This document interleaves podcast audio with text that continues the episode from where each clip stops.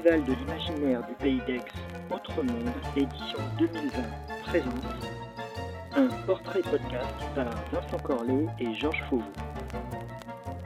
Aujourd'hui, Georges Méliès. Un grand pas pour la République. Feu vert, 1 km. Carte 1201 encodée. 1201 dans le calculateur. Notez. 600 mètres. Donnez-moi l'angle d'approche. Approche à 47 degrés. Merci. Les deux hommes se tenaient debout dans l'espace exigu et encombré de machinerie de la petite capsule, dont les entrailles mécaniques cliquetaient et grinçaient. Chacun portait une tenue de scaphandrier bizarrement modifiée. Sur leur plastron de cuivre étaient gravés leurs prénoms. Le pilote se nommait Georges et l'autre Jules. Le plus jeune, arborant une barbiche méphistophélique, dardait son regard aiguisé sur le paysage incroyable et désertique qui défilait derrière le hublot.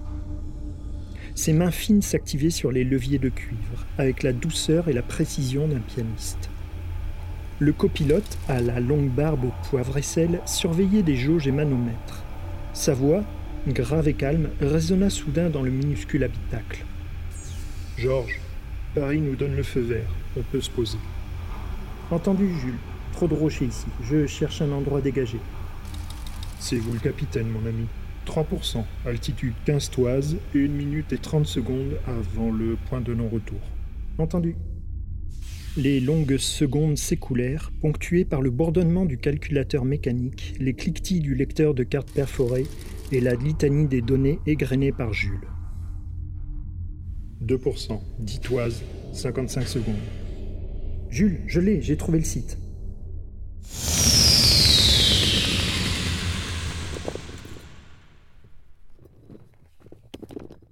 Le vaisseau en forme d'obus avait enfin touché le sol. Les deux hommes échangèrent des hurrahs et de maladroites accolades, engoncés qu'ils étaient dans leurs scaphandres. Après avoir trinqué à leur réussite, Georges saisit un micro et dicta le message suivant. Paris, ici le Nautilus, nous sommes posés. Sur le flanc du véhicule, une petite trappe s'ouvrit sans un bruit. Une silhouette carapassonnée s'en extirpa et se laissa tomber au sol. Ses bottes s'enfoncèrent de quelques centimètres dans une poussière grise et volatile. La silhouette resta un moment à observer ce nouveau paysage atone et vide. Derrière lui, le second explorateur sortait à son tour. Après avoir vérifié quelques jauges, il rejoint son compagnon d'une démarche hésitante et maladroite. Pendant ce temps-là, Georges déroulait un drapeau tricolore. Les deux hommes plantèrent cérémonieusement le mât avant d'émettre la communication suivante. Paris, ici la base lunaire.